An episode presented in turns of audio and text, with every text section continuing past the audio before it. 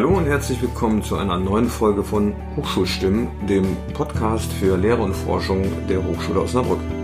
Wir wollen ins Gespräch kommen mit Lehrenden, wollen wissen, warum sie hier sind, was sie antreibt und wie sie ihre Themen in Lehre und Forschung nach vorne bringen. Wir, das sind heute Ralf Garten und Julian Hafenstein. Und in unserer heutigen Folge sind wir zu Gast bei Professor Dr. Carsten Morisse in seinem Büro an der Fakultät Ingenieurwissenschaften und Informatik. Hallo Carsten. Hallo Julia, hallo Ralf. Heute mal in einer anderen Rolle. Schön. Ja. Ich wollte gerade sagen, es ist total ungewohnt. Ich musste gerade schon schmunzeln. Sonst stellen wir immer die Fragen. Heute löchern wir dich, denn du bist ja auch in der Lehre tätig. Ralf sagt es gerade schon. Du bist äh, Professor für Medieninformatik bei uns ähm, seit 2000 habe ich gesehen, hast du diese Professur Völlig schon. richtig, aha. 19 Jahre. 19 Jahre. Und ich bin schon 20 Jahre Hochschullehrer. Ich war ja ein Jahr vorher schon woanders. Ja. Ähm, erzähl doch mal, du bist ja hier der Herr der Zahlen und des E-Learnings. Wie bist du überhaupt dazu gekommen? Also hattest du schon immer als Kind so ein Faible für Informatik für Zahlen oder wie bist Ach, du dazu gekommen? Ja, also wie bin ich dazu gekommen? Da muss ich sagen, das ist ja eigentlich so eine, nein, nicht richtig eine Notlösung, kann ich sagen. Ich konnte in der Schule nicht so richtig viel. Oder zumindest haben es die Lehrer nicht erkannt. Ähm, und ich konnte zwei Sachen ganz gut und das war halt Sport und Mathematik. Mhm. Und äh, wir hatten damals bei uns in der Schule hatten wir so eine Informatik AG die war auf freiwilliger Basis, da war das ja noch nicht in der Schule sozusagen fest verankert.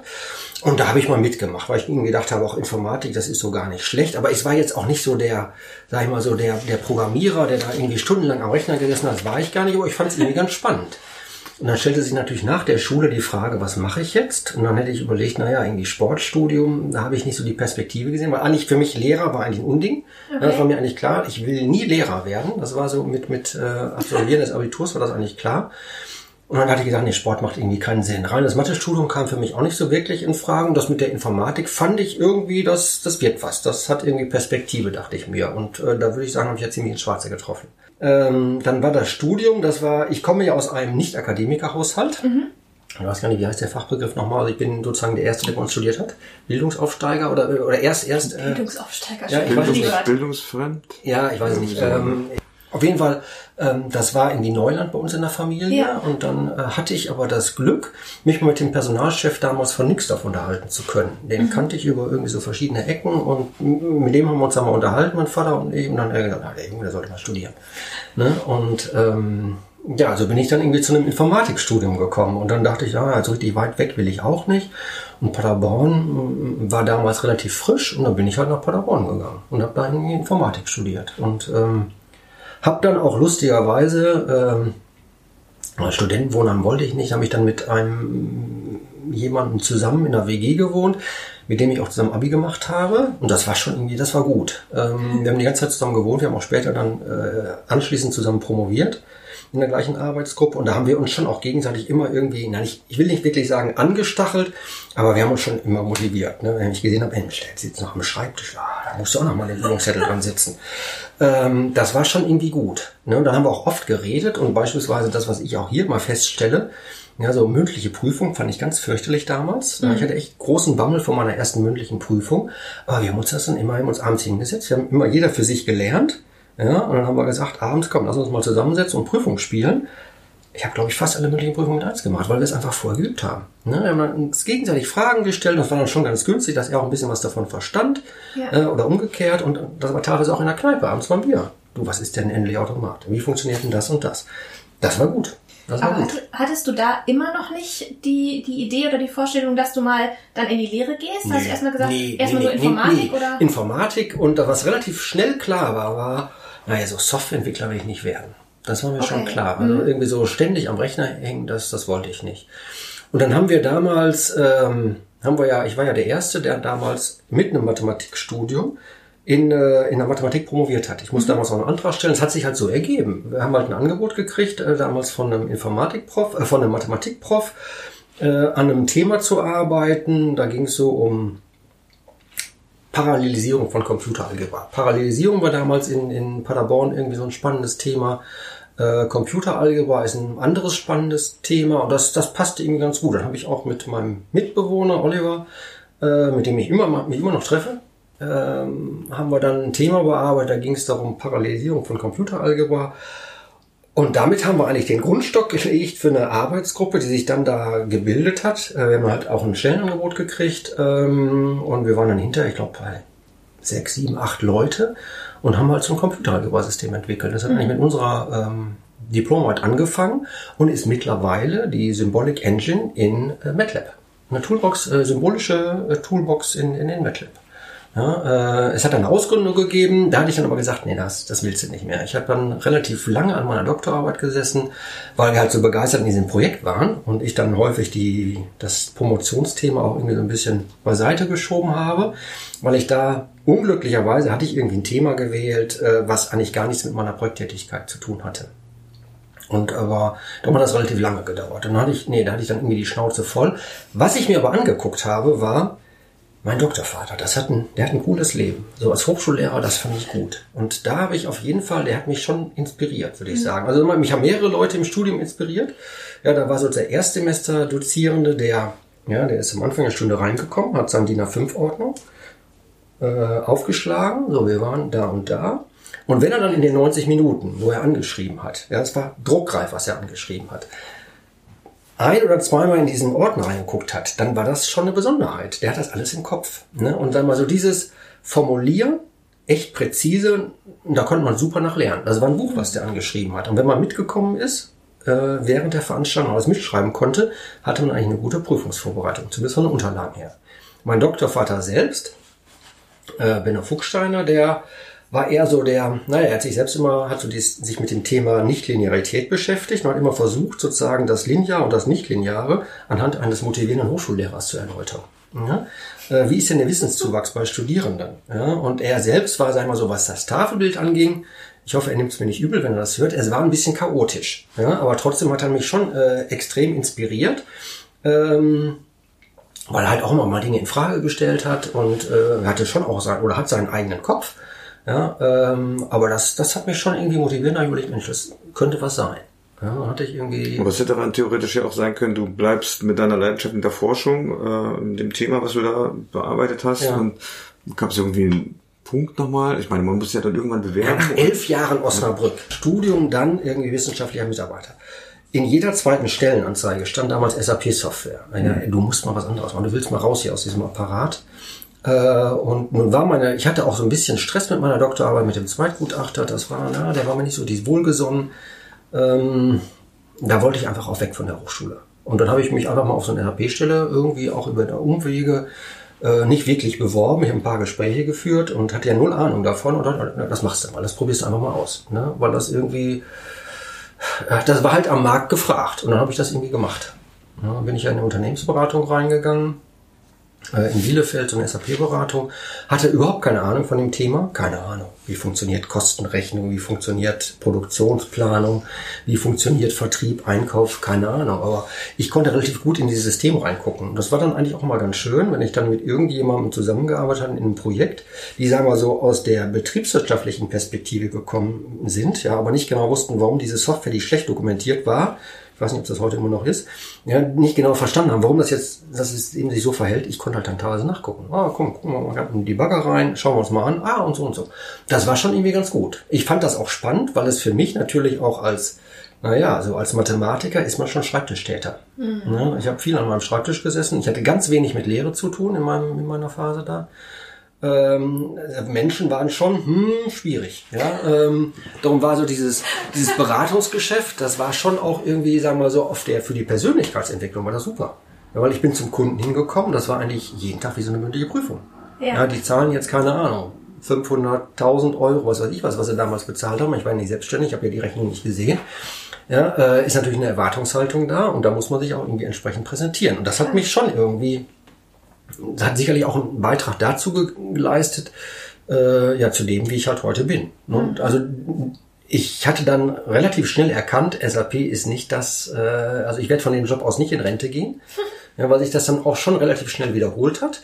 Ich finde das ganz spannend, da reinzuschnuppern. Ich war irgendwie bei, bei Lenze, ich war bei Oetker, ich war bei Rabkarcher. Das waren alles ganz spannende Projekte, aber inhaltlich war es nicht so wirklich spannend. Das war 96, 97, Internet boomte gerade. Mhm. Ja, ich bin echt, ich habe meine erste E-Mail 1986 geschrieben, also ich bin im Internet groß geworden. Ähm, ich weiß noch ganz genau, die Diskussion damals in der Uni, da waren wir immer gut ausgestattet, wann so, als so die ersten Browser aufkamen, damals der Mozilla, ich meine 92, 93 muss das gewesen sein.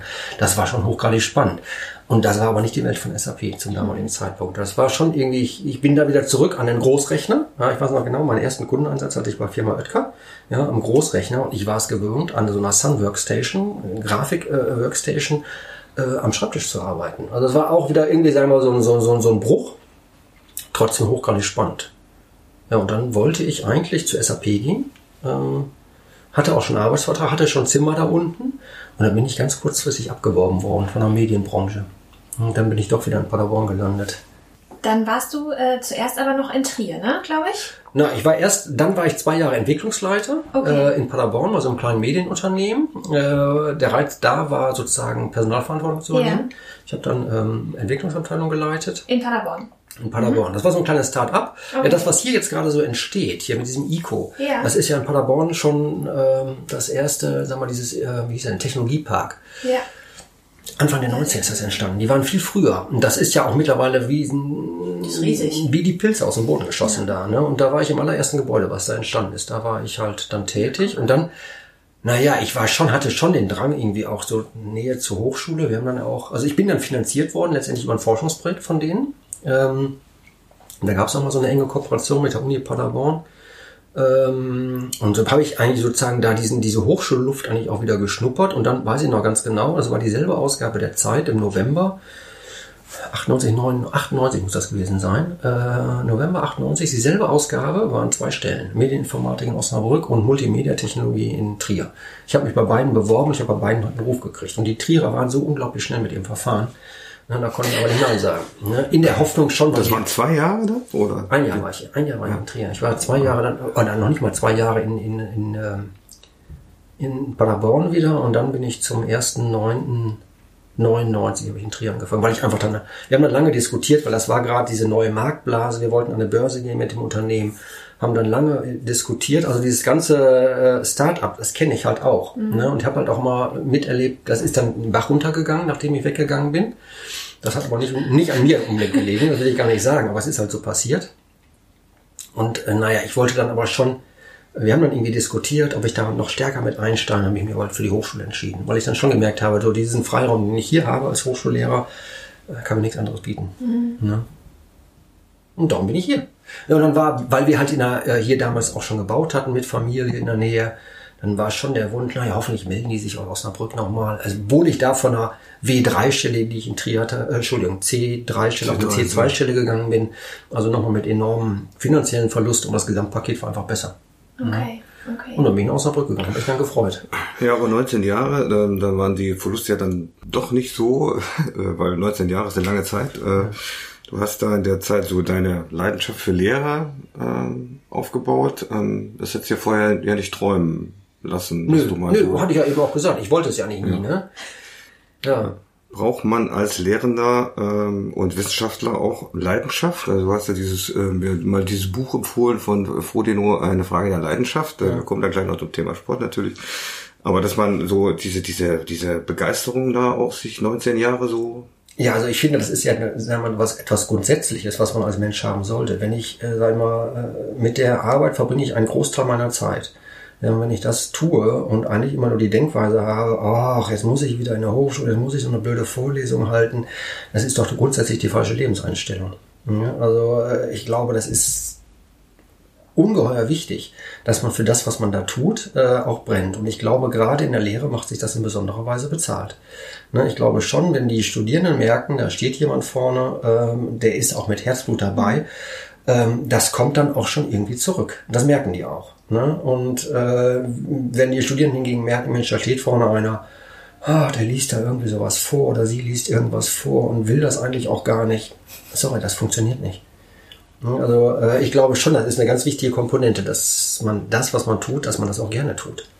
Ne? Und ähm, ja, und sagen wir so, bei mir war natürlich dann, ich bin dann ja durch meine Tätigkeit als Entwicklungsleiter in Paderborn, bin ich in diese Medienbranche reingerutscht. Mhm. Wir haben damals ähm, so den ersten Festplattenrekorder in Deutschland gebaut.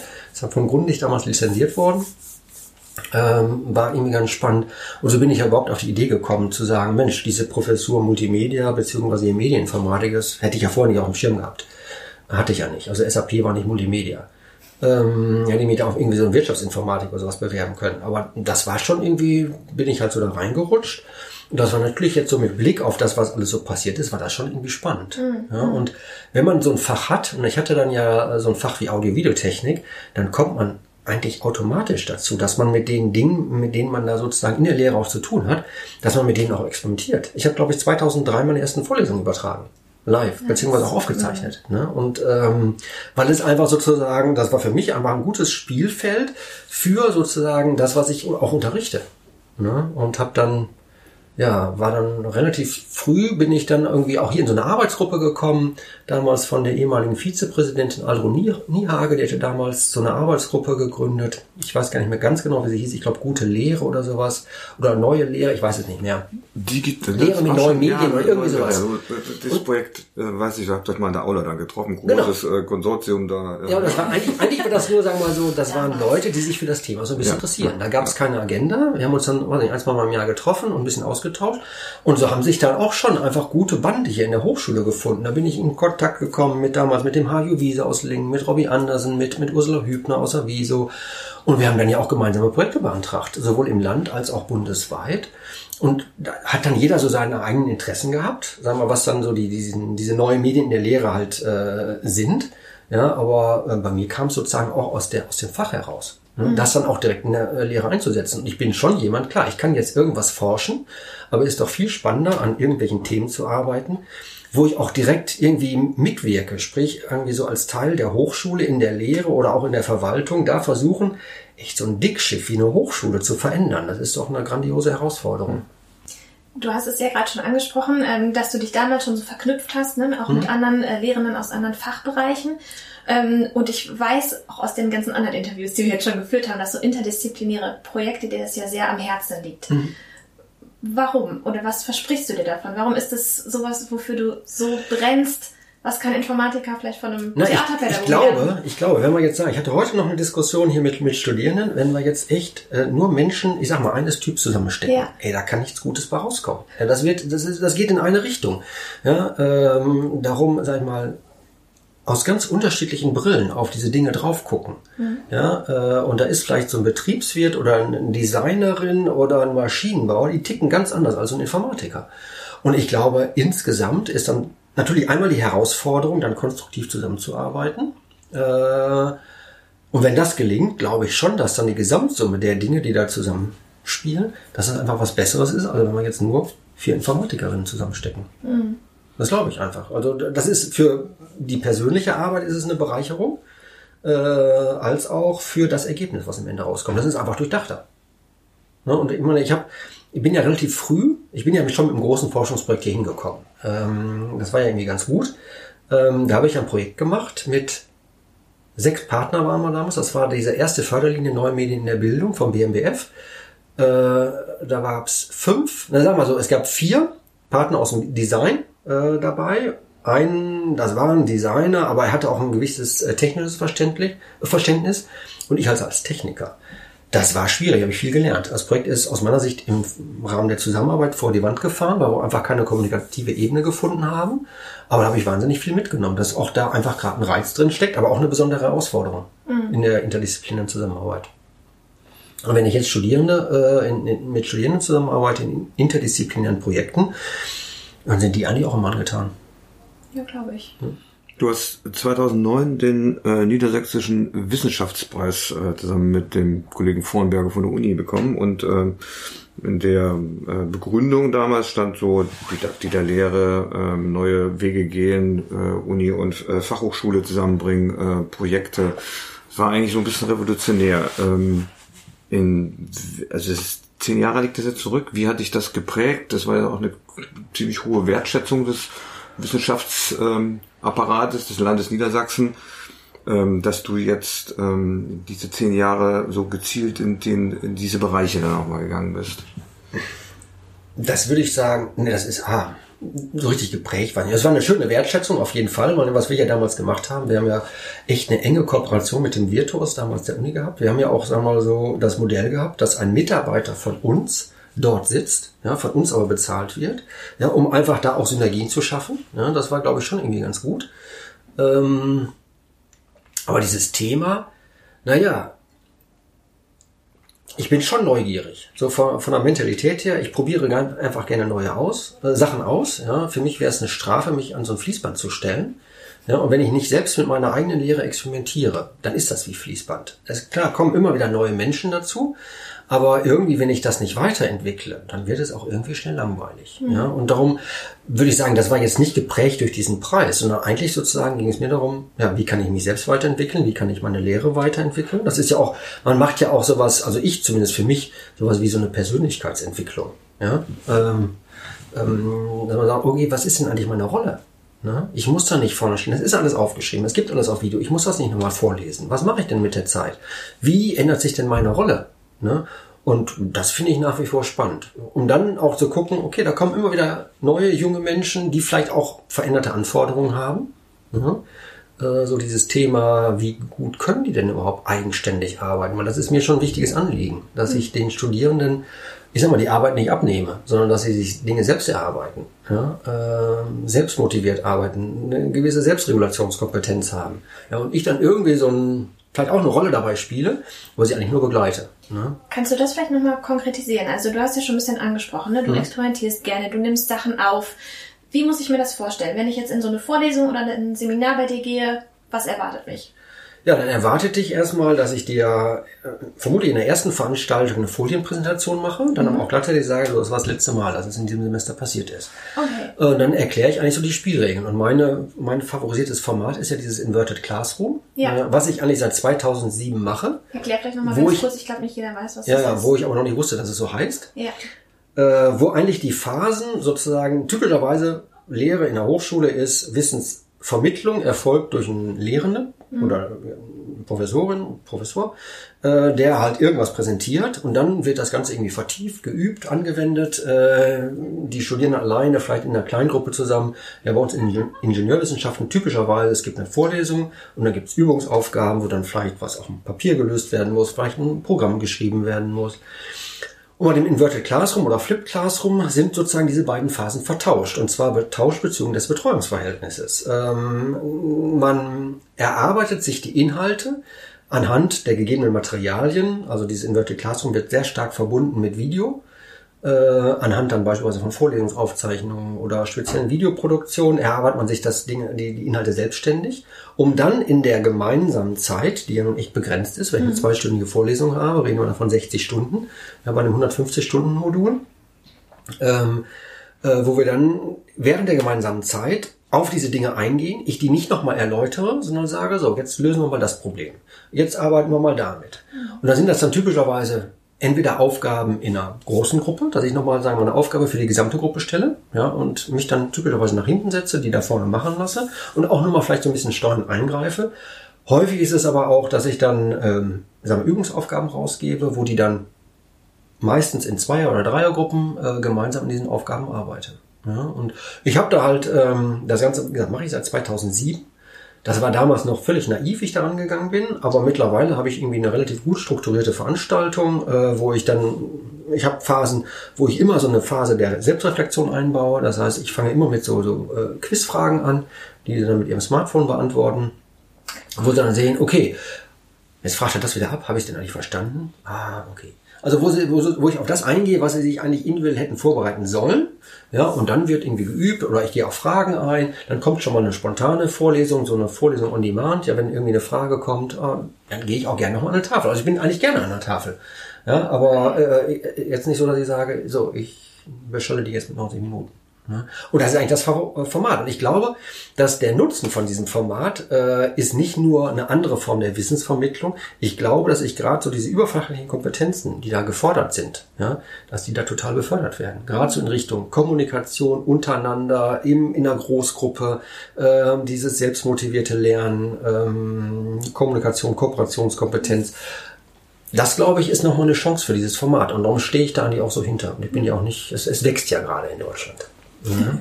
wenn man deine Forschungsaktivitäten der letzten 19 Jahre mal so durchliest, dann äh, sind äh, sehr ähm, sehr viele Projekte da entstanden, mhm. abgeschlossen, viele laufen noch, äh, manche mit auch etwas, ähm, ja, wie soll man sagen, schwierigen Titeln, äh, äh, zum Beispiel äh, Elan, Oscar, Theratesis Link, Aggregiernet, ja. Odil, Ekult und so weiter und so fort. Ähm, Man braucht ja immer griffige ja, oder griffige Namen für diese. Irgendwas Kurzes, ein Kürzer, ja, ne? Ja, also, ist ja schon klar. Äh, äh, die Frage, ähm, welches war denn so das, wo du am liebsten zurückdenkst, weil es vielleicht das Spannendste, das Umfangreichste, das Erfolgreichste war? Ja, also Erfolgreich würde ich sagen, also wenn man den Erfolg, wie misst man den Erfolg? Äh, Erfolg würde ich vielleicht sicherlich an einer gewissen Nachhaltigkeit beurteilen.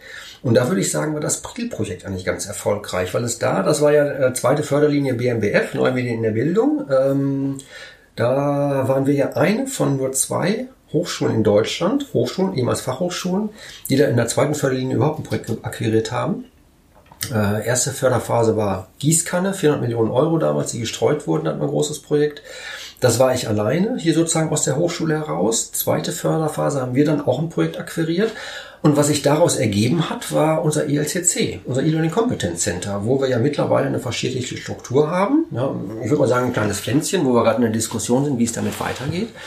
Aber das ist uns zumindest gelungen, über das Projektende hinaus eine, eine dauerhafte Struktur zu schaffen. Und das ist bei vielen Projekten natürlich nicht. Ja, wenn ich ja sage, so habe ich ein schönes Entwicklungsprojekt, dann wird irgendwas entwickelt und dann steht ein Bericht bei mir hier im Regal.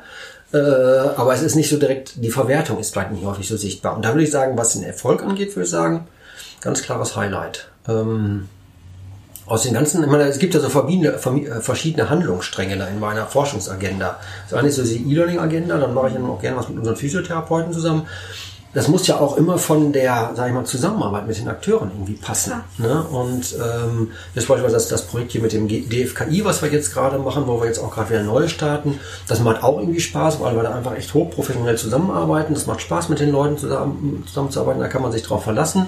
Ja, mit den Physiotherapeuten, das macht auch irgendwie Spaß, weil es nochmal eine ganz andere, ja, wieder eine ganz andere Gruppe von Menschen, ganz andere Denkweise, ja. ja äh, ist auch spannend. Ähm, die sind ja alle noch am Laufen, da kann ich zur Nachhaltigkeit noch nichts sagen. Ähm, darum, nö, würde ich sagen, das erfolgreichste war das Prim. Bei der, es gibt ja auch diese ähm, Arbeitsgruppe zur Digitalisierung, da steckst du auch mit drin. Einer der ja, vielen Töpfe, wo du mit drin ja, steckst. Irgendwie ne? ich immer ja. ja, ja. Na gut, ich meine, wir haben ja jetzt, äh, ich freue mich über diese Entwicklung, denn dieses Thema Digitalisierung, da wird man nicht lange äh, suchen müssen, das verfolge ich ja nun schon seit einigen Jahren. Ja. Ähm, ich würde sagen, es gab einige Jahre, um das vielleicht mal ähm, charmant zu formulieren, da war das nicht so das ganz heiße Thema bei uns im Präsidium. Ja, ähm, das hat sich schon jetzt geändert. Das haben, haben mir die Kollegen im Präsidium auch gesagt, dass sie jetzt heute über dieses Thema anders denken als vielleicht noch vor drei oder vier Jahren. Ne? Und äh, ich freue mich eigentlich darüber, dass es jetzt mit, mit äh, Ingmar Ickeroth äh, jemanden gibt, der dieses Ressort auch, sag ich mal, als Ressort im Präsidium vertritt. Das ist, glaube ich, echt eine Chance um, sagen wir mal, vielleicht dieses Nischendasein, was auch beispielsweise das ELCC pflegt. Ja, da muss man nur mal gucken, wo die sitzen, irgendwo in so einem Container da hinten am Rande des Campus, um dieses Nischendasein auch ein bisschen nach vorne zu bringen. Jetzt nicht nur für dieses, für diese Arbeitsgruppe, die wir da haben, oder das ist ja eine Serviceanrichtung der Hochschule, aber um dieses Thema insgesamt nach vorne zu bringen. Mhm. Ja, und da bin ich eigentlich ganz froh, habe ich ihm auch neulich gerade gesagt. Ich bin froh, dass er da ist, weil es was anderes ist, ob ich dieses Thema direkt im Präsidium verortet habe oder als ich oder ob ich jetzt irgendwie als Bittsteller äh, zu, zu irgendwem gehen muss und sagen, könnte man nicht mal das machen, könnte man nicht mal das machen. Ja. Ne, also sehe ich das echt als gute Chance. Und äh, ich nehme es so wahr, Ingmar und ich, äh, ich wir, wir tauschen uns relativ oft aus, arbeiten da, glaube ich, ganz gut zusammen. Ähm, er hat so den, den Elan des, des, des etwas Jüngeren, äh, habe ich vielleicht auch an vielen Stellen, aber sozusagen nochmal, und ich habe sicherlich vielleicht mehr Erfahrung an, an der einen oder anderen Stelle, auch gerade was dieses Thema an für sich angeht. Ne? Und ähm, ja, insofern sehe ich das absolut positiv und freue mich eigentlich da auf die, die Diskussion, um dann auch was Gutes für die Hochschule zu erreichen. Weil das ist sicherlich auch in den verschiedenen Projekten, die ich da habe, das ist ja häufig, das ist ja nicht irgendwie Forschung um der Forschung willen, sondern mir geht es eigentlich um die Hochschule. Engagement für die Hochschule. Äh, nächstes Thema, äh, da hake ich mal ein, äh, weil du hast in den letzten 19 Jahren ähm, ja an ganz vielen Funktionen hier mitgewirkt und bist auch noch in vielen drin, zum Beispiel eben in der AG im IT-Steuerkreis. Ähm, du hast seit 2009 die Leitung vom ELCC. Du warst auch vier Jahre im Fakultätsrat, du warst vier Jahre Senatsmitglied. Und ich könnte noch ganz viel erzählen. Äh, dieses Engagement, dieses äh, der akademischen Selbstverwaltung ja auch, sind äh, wie, inwieweit ist das wichtig oder wird es noch wichtiger in Zukunft, äh, dass es so eine Hochschule auch prägt? Also, nur so. Äh, das hat sicherlich was mit Leidenschaft auch wieder zu tun. Da hatten wir eben schon mal das Thema. Äh, und ich finde es erstmal gut, sozusagen in dem Umfeld zu wirken, wo ich direkt Einfluss nehmen kann. Und ich habe schon ähm, hier das Gefühl, relativ früh gehabt, dass ich hier was bewegen kann. Das hat natürlich immer schon mit den Akteuren zu tun. Das war damals bei Peter Seifert so, ja, und das ist auch mit dem jetzigen Präsidium so. Wenn man irgendwie Ideen hat, ja, äh, dann findet man hier eigentlich schon, ich habe ja zumindest offene Ohren, um halt auch Dinge voranzubringen. Und das ist doch schön, wenn ich sozusagen so, so was Spannendes wie eine Hochschule, wenn ich die mitgestalten kann. Ne, ich kann mich jetzt auch nicht stellen und sagen, auch alles ist irgendwie schlecht und keine Ahnung, der Beamer funktioniert nicht oder das WLAN funktioniert nicht und nur klagen. Aber viel schöner ist doch, wenn ich mitgestalten kann und dann auch sehen kann, wie da was wächst. Ja, und genauso sehe ich das. Und ähm, noch bin ich da nicht müde. Ja, ähm, man wird schon müde, das ist so. Manche Dinge nerven mich auch mittlerweile. Ich bin beispielsweise auch froh, wenn die Technik einfach nur funktioniert. Früher habe ich auch viel einfach ausprobiert. Ja, auch ähm, wissend, dass das vielleicht auch schief gehen könnte. Ja, wenn ich auf einer E-Learning-Tagung, mittlerweile bin ich auch froh, oder sage ich dann auch immer, ich bin froh, wenn es einfach funktioniert. Ja, weil technisch sind schon viele Sachen gelöst. Auch wenn man dann so im Hörsaal steht, manches dann vielleicht doch noch nicht funktioniert. Aber da diese Hochschule zu gestalten, finde ich gut. Und äh, naja, man muss ja überall mal reinschnuppern. Ne? Äh, ob nun Fakultätsrat oder Senat und ähm, ganz spannend. Ja. Aber ich denke, Leidenschaft begleitet uns ja schon so ein bisschen. Ich bin ja nach wie vor der Meinung, dass du auch ähm, ähm, beim Sportstudium eine gute Figur abgegeben hättest, äh, wenn du das mal äh, gemacht hättest. Äh, ähm, und du bist ja leidenschaftlicher Sportler auch ähm, seit vielen, vielen Jahren und suchst da auch ähm, die Herausforderungen und bereitest dich gerade in dem Bereich auch akribisch auf viele Dinge vor. Inwieweit ähm, hat sich das dann auch in deiner äh, Vorbereitung gerade für Studium und Lehre dann auch mit beeinflusst, diese, dieses, dieses akribische, dieses Meilensteine setzen? Ähm, inwieweit verbindest du ähm, diese beiden Leidenschaften? Ah, ich würde sagen, das hat sich schon verändert ja, das, das ist so vermischt, würde ich sagen. Also ähm, so in den ersten Jahren würde ich sagen, da musste ich schon immer alles gut vorbereiten, auch in der Lehre. Ähm, da musste ich schon alles gut vorbereiten, auch in der Lehre, äh, dass ich da äh, die, die, keine Ahnung, die PowerPoints, mit denen ich natürlich früher auch irgendwie gearbeitet habe, dass die alle irgendwie fertig waren und mir überlegt habe, was muss ich denn da alles irgendwie genau machen. Da habe ich mich ja heute schon geändert, auch was so in der Diskussion hier in der Hochschule angeht. Ja, auch früher irgendwie Besprechungen habe ich alle genau vorbereitet. Was muss ich haben? Wen habe ich denn da? Was will ich denn eigentlich erreichen? Und was muss ich denn, wie muss ich denn da so eine, so einen Handlungsstrang irgendwie festlegen? Heute gehe ich auch oft ungeplant in Besprechungen rein. Einfach, weil man vielleicht aus der Erfahrung auch schöpfen kann. Ja, irgendwie manche Dinge einfach aus der Intuition heraus. Und ich glaube, die habe ich mittlerweile ganz gut. Ein ganz gutes Gespür für die Dinge, die so in der Hochschule passieren und wo man vielleicht auch mal dann Dinge ausprobieren kann. Ähm, das würde ich sagen, habe ich irgendwie mittlerweile. Und darum bin ich da gar nicht mehr so akribisch. In der Lehre auch nicht. Ich habe zwar einen groben, äh, grobes Raster so für meine Veranstaltung.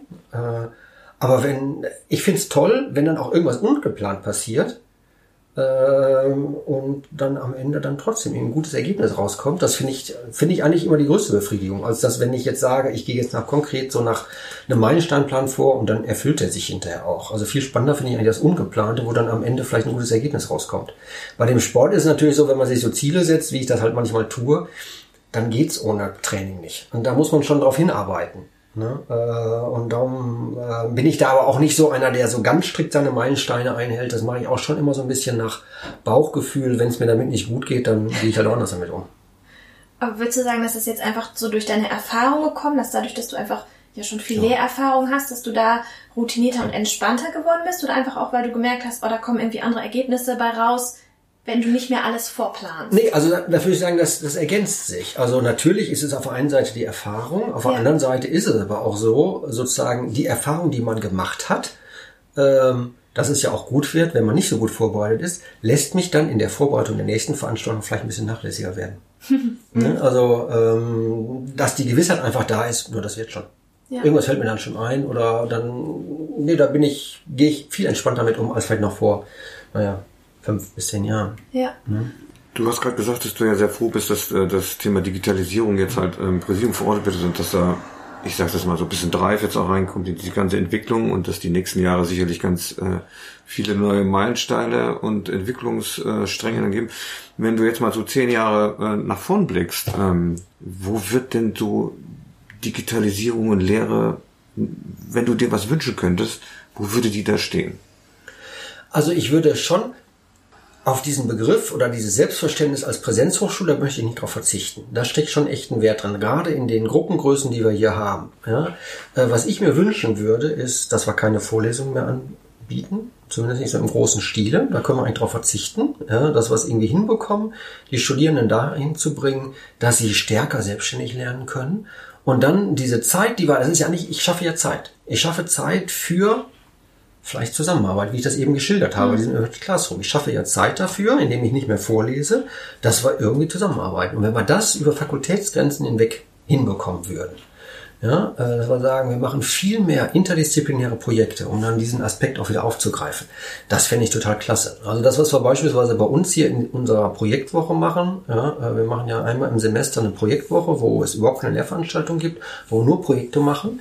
Ja, das wird ja mittlerweile auch, also zumindest die Fakultäten I und I und, und Wieso arbeiten da ja zusammen und wenn wir das sozusagen auf die Hochschule ausdehnen würden, ja, äh, dass wir wirklich Projektgruppen haben mit Studierenden aus, aus ganz vielen verschiedenen Studiengängen, das fände ich toll. Ja, und wenn uns die Digitalisierung dann sozusagen auch, ja, keine Ahnung, ich mache auch mit, mit Projekte mit, mit Studierenden in Lingen zusammen, weil wir einfach unkompliziert kommunizieren können. Ja, das ist halt selbstverständlich, dass wir sagen, oh komm, lass uns mal gerade auf einer Konferenz treffen. Ihr müsst ja nicht mehr diese 60 Kilometer hin und her fahren, dass sowas einfach selbstverständlich wird. Oder Arbeitsgruppen, also auch sozusagen in der, in der Hochschulverwaltung. Ja, das ist, ist ja schon irgendwie diese, diese Fahrerei, es lässt sich, das brauchen wir eigentlich alles nicht. Ja, und wenn man da sozusagen diese interdisziplinäre Zusammenarbeit in Form von Projekten, wenn wir das irgendwie stärker forcieren könnten, dann glaube ich, hätten wir echt einen großen Gewinn. Und was ich auch gut finden würde, wenn wir weniger vordenken würden, sondern die Studierenden auch irgendwie, wenn die sich selbst entfalten könnten. Ne, wenn die auch eigene Projektideen dann mitbringen könnten. Das war also irgendwie einen Raum schaffen, dass die Studierenden selbst Projekte definieren können und wir sie dann irgendwie begleiten. Ne? Äh, sozusagen, man, das ist eine Phase, wo sie sich eigentlich finden müssen. Mhm. Ähm, und da ist Bachelor, das ist ja irgendwie durch diese Vorschulung wenig Raum fürs Finden. Mhm. Ne? Und dieses Finden bedeutet auch, dass ich vielleicht mal Veranstaltungen belege, ähm, ja, die nicht unbedingt in meinem Curriculum vorgesehen sind. Das geht zwar heute auch, aber in sehr viel kleinerem Rahmen als früher ja, äh, wo die sich dann auch echt direkt damit auseinandersetzen. Interessiert mich vielleicht mal eine Veranstaltung im Freiraumplanung oder in der Philosophie oder was auch immer. Uns ist die Kostenrechnung sein. Ja? Also das finde ich irgendwie gut. Wenn man da irgendwie, das ist selbstverständlich, wir arbeiten mit digitalen Werkzeugen zusammen, wo es, ja, nehmen wir dieses Beispiel, Kommunikation. Ja, Kommunikation mit Studierenden. Also jetzt nicht Geschäftsbereich Kommunikation, sondern Kommunikation mit Studierenden. Ja, die ganze Welt nutzt heute WhatsApp oder Slack oder Microsoft Teams. Was machen wir, wenn ich meine Studierenden erreichen möchte? Ich melde mich im Oscar-Portal an. 20 Sekunden. Ich rufe meinen Lernraum an. 30 Sekunden. Ich rufe die Teilnehmerverwaltung auf. Nochmal 20 Sekunden. Ja, bevor ich überhaupt eine E-Mail anfangen kann äh, zu schreiben, ja, sind anderthalb Minuten ins Land gegangen. Das ist nervig. Ja, äh, also da würde ich mir einfach andere Medien wünschen. Da sind wir als Hochschule aus meiner Sicht einfach zu langsam. Ne? Ich meine, ich habe dieses Oscar-Portal hier mal eingeführt, aber es ist in meinen Augen echt nicht mehr zeitgemäß. Das heißt, du würdest dir eigentlich vorstellen, keine Ahnung, dass du irgendwie da in Slack gehst und dann hast du da deine verschiedenen. Also ich habe gerade gestern gelesen, das wird mein nächstes Projekt sein, was ich zumindest mal untersuche. Vielleicht mache ich das in meinem Rahmen meiner nächsten Veranstaltung. Ja, Microsoft Teams hat, was die Nutzerzahl angeht, Slack gerade überholt. Slack okay. ist vor kurzem an die Börse gegangen. Äh, schon gestern oder vorgestern habe ich es gelesen. Ja? Wir haben ja irgendwie die Möglichkeit, das zu nutzen. Ich habe es noch nicht genau durchdrungen. Wir sind ja irgendwie, oh, haben wir dieses O365. Das möchte ich gerne ausprobieren, wo ich einfach unmittelbar mit den Studierenden kommunizieren kann. Ähm, keine Ahnung, Ankündigung, morgen das und das oder schaut euch das noch an oder auch umgekehrt. Ja? Äh, oder die dann in, untereinander, ja, aber nicht diesen lästigen Weg über diesen Teamraum oder Lernraum. Ja? Okay, das ist ja auch ein Umdenken, aber also ich stelle mir das vor, das eine ist ja okay, dass man dieses Tool nutzt oder zur Verfügung gestellt bekommt, aber es ist ja schon auch eine ganz andere Art, auch zusammenzuarbeiten. Das also ist eine andere ein Umdenken, was da irgendwie ja, klar, stattfindet. Klar, muss. aber man muss ja einfach mal angucken, was so draußen in der Welt an Werkzeugen entwickelt wird. Mhm. Ja, und da ist, die Hochschulen haben da immer den Drang, dahinterher zu entwickeln in Teilen, ja, äh, aber man darf sich einfach nichts vormachen. Äh, die Dinge, die da draußen so sind, äh, die sind einfach weitaus mehr sexy. Ja, ich habe das mal auf so einer Tagung, Jahrestagung gesagt von so, so damals Dini-Jahrestagung. Da habe ich irgendwie so mal so meinen Arbeitsplatz vorgestellt, Werk, welchen Werkzeugen ich da arbeite. Ne? Oh, ich wurde nicht ganz gesteinigt, aber von einigen schon fast. Natürlich, man darf dieses Thema Datenschutz nicht außen vor lassen. Ne? Aber man sollte sich schon diese Werkzeuge auch irgendwie zum Maßstab machen. Ne? Ähm, und da, das tut natürlich als Informatiker und der sich auch schon mit solchen Werkzeugen auseinandersetzt, das tut schon weh, wenn man sieht, wie ist so die Welt da draußen, sage ich mal, und wie ist hier so, so ein Hochschulkontext. Ne? Äh, ähm, es gibt hier tolle Entwicklungen, keine Frage, aber hinter manchen Werkzeugen hinken wir einfach hinterher und da haben wir auch keine Chance mhm. mitzukommen. Spielen dann denn auch dann solche Werte wie, wie Ethik und Nachhaltigkeit in solchen Werkzeugen eine, eine Rolle, weil ähm, im Prinzip dann jede Mode immer so mitgehen, äh, birgt natürlich auch zum einen Chancen, aber eben auch große Risiken, dass man gerade mit Datenschutz und ähm, ganz viele Dinge halt preisgibt. Ähm. Natürlich spielt das eine Rolle. Ne? Ähm, aber da muss man schon immer abwägen, so was ist mein Arbeitsplatz, was ist die Usability, die ich vielleicht irgendwie gerne hätte. Ne? Ideal wäre natürlich, keine Ahnung, wir, meine, wir haben ja sowas. Ähm, das Pendant von, von, von, von Slack ist MetaMost. MetaMost könnten wir Hochschulen intern aufsetzen. Hätte, könnte ich sowas machen. Ja, man muss dann vielleicht die Systeme noch so ein bisschen miteinander verzahnen. Äh, das ist, unbedingt ist das ein Thema. Ne? Dieses äh, Datenschutzthema, keine Frage. Wir haben jetzt gerade die Diskussion gehabt, äh, was nutzt man an Werkzeugen in dieser AG-Digitalisierung. Mhm. Ja, da haben wir genau aus den Gründen gesagt, könnten wir ja, was nicht mit Trennung machen und vielleicht einen Slack-Kanal. Da gesagt, nee, geht nicht. Ne? Und wir können die Leute nicht dazu zwingen, dass sie jetzt sich irgendwie ein Konto da einrichten. Lass uns lieber ein Teamraum nehmen, auch wenn es unsexy ist. Ne? Äh, muss man schon berücksichtigen. Also ist jetzt nicht so, dass ich das vollkommen leugne. Ne? Äh, nichtsdestotrotz finde ich, äh, können diese Werkzeuge schon irgendwie Ansporn sein. Ne? Und dieses Thema äh, Nachhaltigkeit äh, ist natürlich ist ein wichtiges Thema. Ne? Äh, der Markt ist total schnelllebig an der Stelle und jetzt auf ein Pferd zu setzen, was in zwei Jahren nicht mehr da ist und man hat vielleicht 50 Kollegen überzeugt, das zu nutzen, die Gespräche möchte ich nicht führen. Ne? Du bist in ganz vielen ähm, Organisationen, Gesellschaften äh, drin, also in Mitgliedschaften, so eine lange Liste. Äh, und eine äh, seit 2000 seit dem Jahr 2000 ist mir besonders aufgefallen, und zwar bist du Mitglied in der Fernseh- und Kinotechnischen Gesellschaft. Mhm. Warum? Weil ich das Fach Audio-Videotechnik irgendwie vertrete. Äh, und ich habe ja, ich komme ja sozusagen aus dieser Streaming-Ecke. Ne, ich habe ja früher, als äh, hatte ich ja eben schon ganz kurz gesagt, ähm, das wäre damals, als ich Entwicklungsleiter war, bin ich ja mit dem Thema hochqualitative Streaming-Lösungen in Kontakt gekommen. Wir haben ja einen eigenen Streaming-Server entwickelt, den wir dann runtergebrochen haben, also als ein verteiltes Szenario. Wir haben, ich glaube, 97 auf Cebit haben wir, weiß ich noch ganz genau, haben wir echt hochqualitatives Streaming von Halle 12 nach Halle 1 gezeigt, ja, über so zwei Kupferdrähte, DSL-Technologie. Das war schon damals irgendwie klasse, mit einer eigenen Streaming-Server-Lösung haben dann ja das äh, runtergebrochen auf eine Box und dann ist halt so ein Festplattenrekorder entstanden. Und das ist sozusagen die Fachcommunity dafür. Ne? Also äh, die, die FKTG. Ne? Wir waren ja auch mit einem Projekt dann mal, war ich auf der, äh, nee, auf der IFA waren wir sogar damit. Ne? Ich habe mal ein Projekt gemacht, da ging es so um verteilte Postproduktion. Äh, und hatte ich dann äh, über die FKTG haben wir einen Messestand da eingereicht und der wurde dann auch irgendwie angenommen. Und dann haben wir so ein Projekt, was hier als Abschlussarbeit gelaufen ist, haben wir dann da vorgestellt. Äh, das war die IFA, war das? Genau, das war die IFA. Ne? War ganz spannend. Bin aber jetzt, weil ich dieses Fach, äh, das habe ich jetzt einiger Zeit nicht mehr gemacht, weil ich halt so viele andere Sachen habe und irgendwie keine Zeit mehr dafür habe. Aber ich nehme mir das wieder vor. Also wir haben ja jetzt eine neue Professur berufen zum 1.9. und wir wollen uns dann wieder abwechseln. Also ich möchte auch wieder einsteigen in das Fach. Es ist schon spannend. Ja, die Nachfrage ja schon was Gutes bewirkt. Und also, vielleicht, um das zu erzählen, ganz kurz, weil ich mich die Nachricht gestern erreichte, ja, ein ehemaliger Absolvent von mir, der ganz früh beim Streaming dabei war, 2004, Jens Löffler damals, äh, hat einen Abschluss gemacht, äh, war dann lange Zeit bei Adobe, hat das Streaming aufgebaut und ist wechselt jetzt zum glaube, seit gestern, seit 15.8. ist er bei Disney und äh, ist da im Streaming-Sektor. Die da ganz groß einsteigen wollen, ist er da irgendwie aktiv. Ich habe gestern noch mit ihm gemeldet, habe ihm erstmal gratuliert und gefragt, ob er noch weiter in New York wohnen bleibt. Den besuche ich immer, wenn er in New York ist. Ah, cool. Zum Abschluss haben wir wie immer drei kurze, knackige Fragen. Ähm, zwei davon kennst du. Ähm, Die erste, gab es Menschen äh, oder Momente in deinem Leben, die dich in besonderer Weise inspiriert haben? Ja, auf die Frage bin ich natürlich vorbereitet. Das erste ist meine, Grund, meine Grundschullehrerin, Edelgard Sell. Weil ich wollte damals gerne auf eine Realschule. Und meine Freunde waren auf der Realschule. Meine Eltern sozusagen auch nur Realschulabschluss. Und hat aber die Lehrerin gesagt, der Junge muss gefordert werden, der muss aufs Gymnasium. Ne? Und ich weiß nicht, was passiert wäre, wenn ich auf die Realschule gegangen wäre. Äh, was dann mit mir passiert wäre, weiß ich nicht.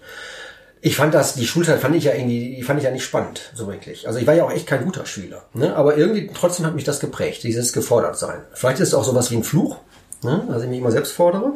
Aber das ist schon was, das ist mir irgendwie in Erinnerung geblieben. Das zweite ist, würde ich sagen, mein Doktorvater. Äh, hatte ich eben auch schon ganz kurz gesagt. Ähm, so die Arbeitsweise, der hat uns damals in einer Art und Weise geführt, äh, hat nicht groß eingegriffen. Das, was man heute unter agile Führung bezeichnet, mit hoher Übertragung sozusagen auch der Entscheidungskompetenz ins Team, das ist ja etwas, was ich auch lebe. Ja, das versuche ich ja gerade mit dem ELCC hier sozusagen umzusetzen, weil das ist etwas, das hat mich total geprägt. Und das fand ich total positiv.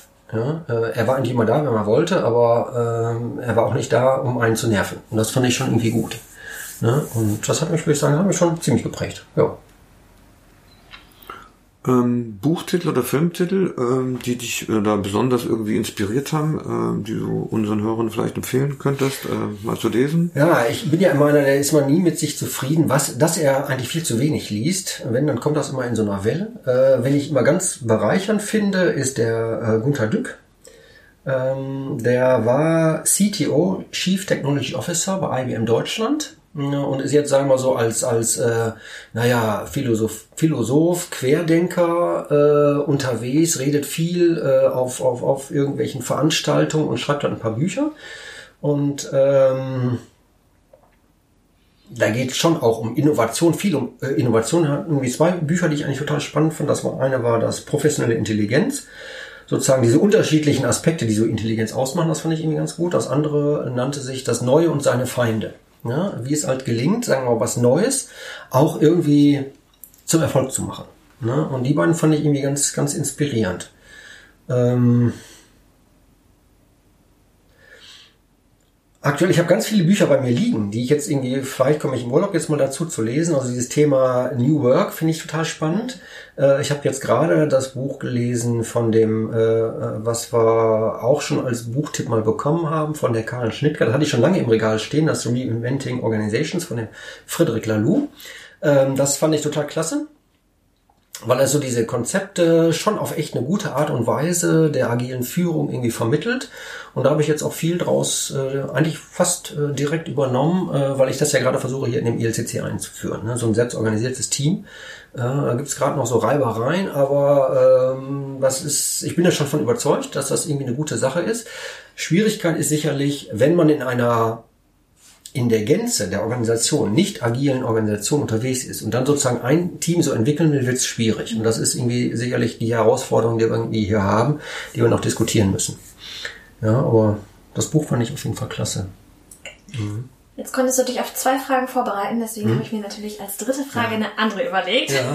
Soll ja nicht so einfach sein ja, hier für dich. ähm, Carsten, stell dir vor, du wirst nochmal wiedergeboren. Ja.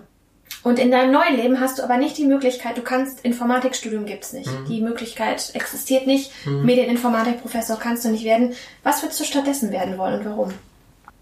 Triathlet? Nee, da gäbe es zwei Aspekte. Wir können ja zwei Handlungsstränge verfolgen. Das eine wäre so, da müsste ich aber echt in der Schule viel tun. Ich finde Psychologie schon ziemlich spannend. Okay. Ja, also ja. Äh, sich damit mal auseinanderzusetzen, was denn die Menschen so ausmacht und ähm, äh, warum die vielleicht manche Dinge so tun, wie sie sie tun. Das finde ich äh, total spannend. Das andere wäre schon, glaube ich, Sportler. Ja, ja, ja ich hab's also in Richtung, also in Richtung Sport. Also äh, das macht mir schon Spaß und auch da zu tüfteln.